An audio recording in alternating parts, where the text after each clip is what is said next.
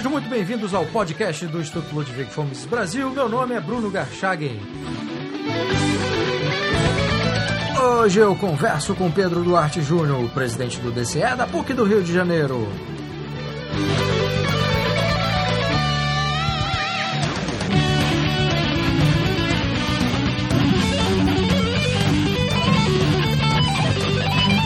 Seja muito bem-vindo, Pedro. Opa, Bruno, muito obrigado. Pedro, a chapa Muda DCE, que você faz parte, né, como, como presidente que tinha vencido a eleição no ano passado, se reelegeu para o diretório eh, estudantil da PUC Rio, DCE, né?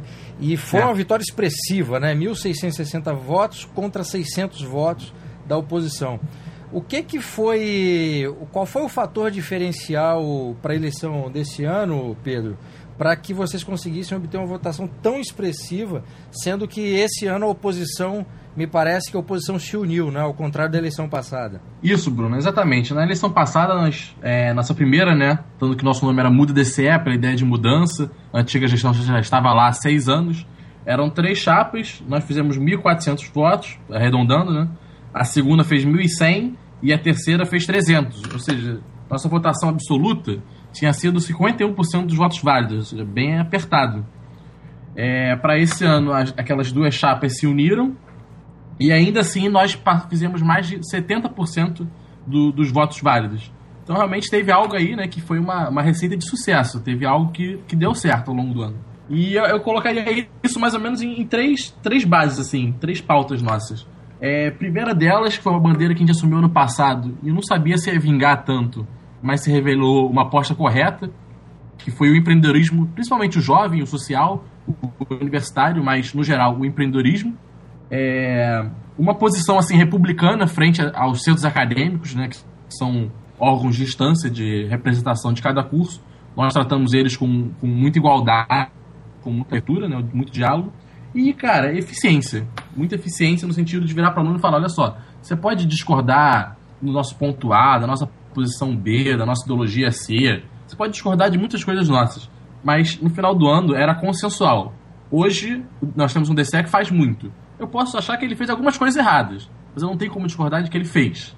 E foi o nosso maior motim de campanha. Você citou aí a bandeira do empreendedorismo. O que, que vocês fizeram efetivamente depois de vencida a eleição para que esse elemento ele se tornasse efetivamente um projeto em andamento que viabilizou inclusive essa reeleição? Foi de fato, mas quando a gente ganhou aque- aquele momento honesto, a gente olhou e falou: galera, defendemos muito a bandeira do empreendedorismo, mas e agora? Como é que a gente vai fazer isso aqui se tornar factível? Como é que a gente vai mostrar que a gente incentivou isso? E aí, primeiramente, né, uma parceria com a empresa Júnior da PUC, que é uma empresa Júnior em referência no Rio de Janeiro e no, no Brasil, é, pelo menos no Rio, é que tem o maior rendimento, é, eles incentivam bastante o empreendedorismo, criamos essa primeira ponte com eles. E aí gente, nós trouxemos muitas palestras sobre empreendedorismo, e aí não só a nível acadêmico, por exemplo, é, nossa primeira palestra do ano foi com o Peter Klein, o Por que Empreender, uma parceria com o IMB. É, então nós tivemos palestras tanto acadêmicas né, sobre a questão do empreendedorismo, sobre como funciona o empreendedorismo, tanto também palestras práticas, como é, trazer pessoal mais velho, é, departamento de marketing da Nike, é, departamento de marketing de grandes empresas para falar sobre como elas funcionam. E, e aí eu achei até que o que mais interessou aos alunos foram empresas pequenas, é, recentes e onde eles poderiam se ver em poucos anos. Por exemplo, tem uma marca aqui do Rio, Fremont Bar, uma cerveja artesanal é, formada por pessoal que se formou há dois, três anos. Cara, o aluno que se forma, ele vê naqueles caras é, uma referência. Pô, eu posso daqui a dois, três anos me formar e tá no lugar deles. Então eles davam uma trajetória é, muito boa de como está o mercado atualmente, como fazer atualmente, como agir. E o aluno precisa muito dessa referência, que ele não tem. Assim, normalmente os professores são muito acadêmicos e, e, e falta um pouco essa pegada de mercado de trabalho, como agir quando sair. E teve um que foi um sucesso absoluto e é um modelo que a gente quer reproduzir ao longo do próximo ano, que foi o, o nome até curioso primeiro assim, é o primeiro festival de doce da PUC Rio. Pode parecer algo pequeno. Hoje é uma, tá uma febre dentro das universidades do Brasil é, que os alunos façam doces, né, coisas simples, palha, é, brigadeiro e afins, vendam e assim tenham uma renda extra, um complemento, alguns porque precisam, outros mais por ter. É, e na PUC isso bomba muito. E aí a gente fez um festival no meio da faculdade, né, no meio da universidade, onde mais passa gente, com 32 barracas durante três dias e colocamos só os alunos da PUC para vender. Fizemos uma parceria com uma confeitaria, a Confeitaria Itajaí, que nos deu uma verba considerável, tanto para patrocinar o evento, quanto para os prêmios de primeiro, segundo e terceiro colocado, né, que incentivaram ali a, a competitividade e a seriedade dos participantes. É, ou seja, o custo foi basicamente zero para o DCE e acabou sendo um sucesso assim retumbante. É, foram mais de 50 mil reais que as 32 barracas venderam somadas. É, teve, teve a barraca lucrando 2 mil reais por dia. Então, assim, é, é, foi um incentivo ao aluno, foi uma, uma oportunidade para eles darem visibilidade, crescimento ao negócio deles, né? Que estava ali começando de doce. E os alunos tiveram o retorno de, de ter 32 doces diferentes é, à sua disposição ao longo de três dias. Foi um sucesso absoluto, a, a reitoria elogiou e nos deu autorização para o ano que vem reproduzir esse modelo no, no, no centro da, da universidade, né, no coração, porque eles tinham muito receio de nós usarmos aquele espaço indevidamente. Nós usamos bem. E queremos reproduzir isso incentivando outras coisas que os alunos gostam. Por exemplo, tem uma, uma, várias pequenas empresas agora surgindo no ramo de, de estamparia, de muitos alunos de design, arquitetura, que gostam de cair para esse lado. Então a gente quer pegar isso. O que, que o aluno hoje ele, ele quer fazer da vida dele? Que negócio ele, ele gostaria de criar? E, pô, vamos, vamos ajudar esses caras a ter visibilidade, a ter espaço. Enfim, incentivar que eles coloquem em prática o empreendedorismo deles. Na primeira eleição, a gente está conversando sobre, sobre essa reeleição, mas na primeira, até por conta do momento de eleição no país, é, eu lembro de você comentar alguma coisa que o debate se deu muito em cima de uma pauta ideológica, né? Esse ano você está dizendo que a pauta já foi outra, já foi uma coisa mais virada para competência, para empreendedorismo e tal. É, mas como é que se conseguiu fugir dessa pauta ideológica? Porque, é, apesar de nós não estarmos mais em ano de eleição, esse debate político está muito mais acirrado esse ano do que o ano passado. Mesmo assim, vocês conseguiram sair desse grilhão assim de debate ideológico para focar nessas agendas? É, eu acho que, naturalmente, não foi uma, uma, uma tentativa, não deu 100% certo, né? Porque, invariavelmente, a questão ideológica, o debate político volta à tona, as posições pessoais de algumas pessoas às vezes fazem parecer que, é, que são A do DCE, mas nós tivemos um esforço muito proativo como instituição em mostrar que nós estaríamos fora dessa, dessas disputas, fora desse debate, é, soltamos algumas notas ao longo do ano, reiterando a imparcialidade do DCE, a neutralidade do DCE frente às grandes questões políticas do país. É, tentamos sempre, é, acho que quando nós organizamos algumas palestras que mais pareciam questões polêmicas, nós sempre tentamos puxar debates. Por o maior debate do ano, que é, ia ser no auditório, acabou tendo que ocorrer dentro do ginásio, porque foram 1.800 alunos presentes, um evento com 10 mil pessoas confirmadas, foi um debate sobre desmilitarização da PM com Flávio Bolsonaro e Tarcísio Mota, né, que é o candidato, foi candidato pessoal a governador aqui no Rio de Janeiro. Então, é, os alunos perceberam, tá, ok, eles de fato se esforçam e correm atrás de, de se mostrarem neutros, de trazerem opiniões diferentes. E também o, não tem como duas é, dois lados discutirem algo quando um não quer.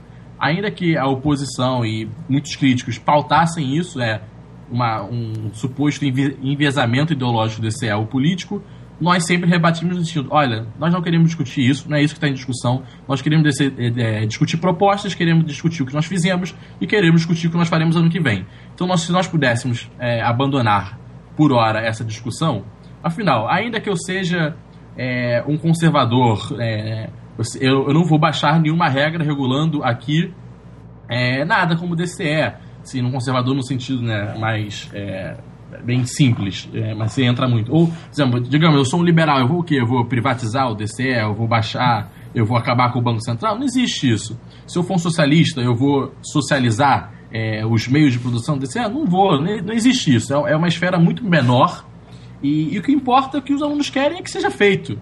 Então acho que a gente tem que sair um pouco dessa discussão ideológica que, que, que é importante sim, mas não é o ponto central do DCE.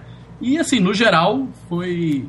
resolveu bastante do, do, dos problemas e acabou sendo uma discussão menor que a do ano passado, que foi muito ideológica, em função da pô, AS, Dilma e tudo mais. Bom, de qualquer forma, eu presumo que o DCE na PUC era ocupado por grupos, ou foi ocupado durante alguns anos por grupos de esquerda, né?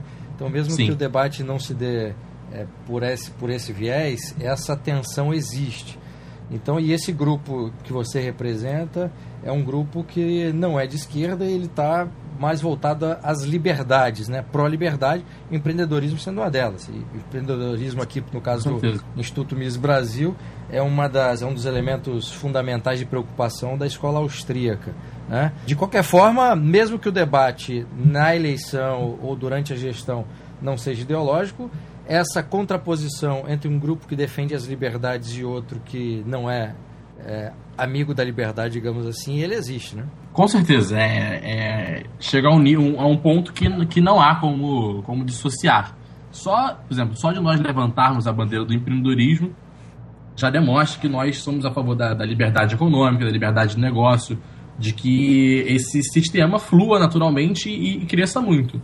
E muitas pessoas, é, é, principalmente a esquerda, se posiciona contra. Acha que isso é uma reprodução da lógica do mercado de trabalho dentro da universidade. E que a universidade deveria ser um, uma redoma é, distante de tudo isso, de todos os males do capitalismo. E, naturalmente, disso nós discordamos. O, o aluno ele é, quer entrar no mercado de trabalho e se nós conseguimos ajudá-lo a, a, a, em vez de ser só um funcionário, ser um empreendedor, ser uma mola empreendedora, nós achamos muito melhor. Até porque eu concordo 100% né, com a posição da escola austríaca de que o empreendedor é essencial para corrigir né, as falhas de mercado, o desequilíbrio que existe dentro do mercado. Quem vai corrigir é o empreendedor, ele que vai perceber um, um setor que está tendo lucro demais e vai correr atrás de torná-lo mais competitivo com alguma ideia, com alguma eficiência, com um modelo que funcione para reduzir aquela margem de lucro. Ele que vai ver falhas, é, assimetria informacional e vai tentar corrigir. Então, se eu acredito num mundo melhor, num, num mercado mais equilibrado, eu acho que o empreendedor tem um papel fundamental nisso. E aí, como DCE, eu acredito que, o, que no jovem empreendedor, né? Dos alunos que vão sair daqui a alguns anos da universidade vão fazer um país melhor. Agora é incrível, né? Você tendo uma universidade privada, né, católica, pessoas com essa visão né, contrária à iniciativa privada, que no fundo é ser contrária à própria sociedade, né? Você não tem uma dissociação entre uma coisa e outra. Não, pois é, é realmente inacreditável. Como você falou, né, que eles estavam. É, é, nem entrei nesse ponto. A antiga gestão ficou lá por seis anos seguidos, a mesma, se reelegendo e fazendo muito pouco. E infelizmente a gente continua nessa lógica de você, por exemplo, chama uma empresa é, para fazer um evento em conjunto. É, eles chamam que é ativação de marca. Por exemplo, chamar um diretor da marca, de marketing da Nike para falar é, da trajetória dele. É uma ativação da marca. Ou seja, há uma rejeição, um, um ranço né, muito forte com empresas. O que é basicamente, como você bem disse, um ranço com pessoas, com apenas outras associações formadas por pessoas que tentam fazer o melhor delas. Então, é, é para mim e, a, e também a toda a gestão do DCA, é, esse lado é muito incompreensível mesmo. Para Pedro, vocês focaram nessa, nessa questão da, da eficiência, da competência, etc. E é comum né, nos DCEs é, haver grupos que, a, que é, atuam né, tanto na campanha quanto na, já, já, na, na é, já no comando desses diretórios, atuam Sim. politicamente em defesa de ideologia, de ideologia X ou Y. É fazer de forma diferente né? Obviamente vocês foram vitoriosos em duas, em duas eleições, né? Mas fazer diferente, assim, durante o percurso, é, saindo desse, dessa questão ideológica no pior sentido possível, atrapalhou, de atrapalhou o trabalho de vocês é, de alguma maneira, considerando, obviamente, que a oposição age né, de uma forma ideológica, fazendo essa politicagem dentro da faculdade? É, eu, eu acho que, que às vezes pode parecer um pouco hipócrita da nossa parte, às vezes a gente se perde um pouco, porque bem ou mal a ideologia traz coesão, né? É, isso é uma boa ideologia, ela é pautada em princípios, pautados em, em, em valores. E quando você é coeso, quando você seguir para uma ideologia é, e é fiel a ela, você tem menos chances de parecer incoerente. Só que, ao mesmo tempo, se você tem um DCE plural e que tenta agregar diferentes opiniões de forma proativa, sempre buscando pessoas diferentes, correndo atrás, acho que e, e você se considera não preso a nenhum princípio, já que na verdade você é preso à vontade dos estudantes, às vezes numa tentativa de agradar, numa tentativa de se colocar a favor do, do, do aluno, do anseio do alunato, às vezes você cai no, numa incoerência ou outra. E aí, aí, quando você volta a se prender ao seu princípio, ao seu valor, É, às vezes você se parece intransigente, não aberto ao diálogo. Até porque né, é, se reproduz muito no meio universitário uma discussão. É, a democracia representativa, infelizmente, era um tanto rejeitada e é, vence, tem muito espaço aquela democracia supostamente plebiscitária, né, de, de infinitas reuniões presenciais, de infinitas assembleias. E nós discordamos um tanto desse modelo. Acho que é importante que o aluno participe proativamente, que ele seja o DCS seja aberto a ele. Mas se nós tivermos uma eleição com 3 mil alunos, a gente não pode ficar se pautando em, em diversas mini reuniões, mini assembleias de 50, 40 alunos, quando muito, para pautar as ações do DCE. E às vezes, para alguns alunos, isso parece um pouco é, fechado, um pouco rígido, um pouco antidemocrático, mas na verdade nós consideramos a essência da democracia representativa. Então, é, a gente vai se ajeitando, né? No, no início a gente to, se perdeu muito, a gente era pô, muito novo, então se enrolava com isso, mas a gente tem achado o tom certo entre conciliar é, é, os nossos valores, os nossos princípios e também é, flexibilizá-los frente aos anseios da, da comunidade, dos, dos, estudantes. A diretoria do DCE da PUC Rio é formada com quantas pessoas, Pedro? É, atualmente são nove. São é, é, presidente, vice-presidente e sete diretores. Perfeito. Bom, você citou alguns projetos que foram realizados é, esse ano, 2015, e vocês já estabeleceram quais são os projetos, pelo menos os prioritários para o ano que vem? Sim, alguns deles. É, acho que o nosso principal foco é exatamente reproduzir aquele modelo do Festival de Doces que eu comentei. Porque são grandes eventos, né? Por exemplo, eu organizar uma feira de, de estampas de, de alunos com um patrocínio de uma empresa que dure alguns dias no coração da universidade é algo que toma bastante tempo né, e trabalho dos integrantes do DCE. Então, reproduzir esse modelo que nós fizemos uma vez no ano, que foi o Festival de Doces, em quatro ano que vem, de segmentos diferentes, como estamparia, doces, cervejas artesanais e, e mais um a se pensar, é algo que vai tomar bastante trabalho do DCE e é o desafio que nós queremos comprar para o ano que vem. Tornar esse modelo algo viável e incentivar é, esses hobbies, esses pequenos negócios, esses ideais que os alunos têm. E até um. E aqui foge até um pouco, mas é uma coisa que a gente quer incentivar mais ano que vem. E a gente viu que deu muito certo esse ano. É descentralizar o DCE. E com, como seria isso? O DCE tem um repasse mensal da PUC de R$ 7.500. E aí, normalmente, essa verba é destinada ao diretório, ao funcionamento do diretório. Mas nem todo mundo quer fazer parte do DCE, porque não tem interesse, é uma atividade política, demanda tempo, comprometimento, discussões, estresse, nem todo mundo está interessado em participar. Mas isso não quer dizer que ele seja um aluno apático, um aluno distante da, da, da vida da universidade. Às vezes ele só quer organizar um, uma copa de, de futebol entre os alunos, às vezes ele só quer organizar um seminário de marketing desportivo às vezes ele só quer organizar um seminário, um grupo de estudo. Um, ele quer organizar algo que, que lhe interesse, que, que, que lhe desperte a vontade de correr atrás. Então o que a gente fez algumas vezes esse, esse ano, deu muito certo e a gente quer ampliar para o ano que vem. É, sim, é, dar essa abertura aos alunos e também ser proativo em encontrá-los. Falar, amigo, eu vi que você tem um projeto A, eu vou te oferecer apoio institucional do DCE para reservar auditório, para conseguir o que for preciso da PUC, ajudar na divulgação, já que nós temos muita capilaridade, né? mídias sociais nossas são as maiores dentro da universidade, temos uma rede grande de, de database de e-mails. Então nós ajudamos você com apoio institucional, com divulgação e também com apoio financeiro para o seu projeto. E constamos como apoio DCE. Então, é, qual a vantagem disso? Você passa a ter uma equipe que não se restringe aos seus 40 integrantes DCE. Toda a comunidade PUC passa a ser uma equipe em potencial. Basta que ele tenha um bom projeto é, e esteja em diálogo conosco para que isso aconteça. Então, é, nós achamos que esse modelo pode trazer muitos benefícios daqui para frente e descentraliza um pouco esse é, o trabalho do diretório em si. Perfeito. Bom, quando tiver aí o Festival de Cervejas Artesanais, você me convide, por favor, que eu farei questão de, de estar presente e ah, verificar certeza. em loco essa feira de cervejas artesanais da PUC Rio. É, tenho certeza que o Alex também vai adorar. Ah, certamente. É, Pedro, muitíssimo obrigado pela entrevista e Bom trabalho no ano que vem. Muito obrigado, Bruno. Eu que agradeço pela oportunidade. Seu podcast é uma referência para mim, né? Todo o trabalho do Instituto Mises Brasil. Fiquei muito feliz, muito contente por ter essa oportunidade. Novamente, muito obrigado. Obrigado.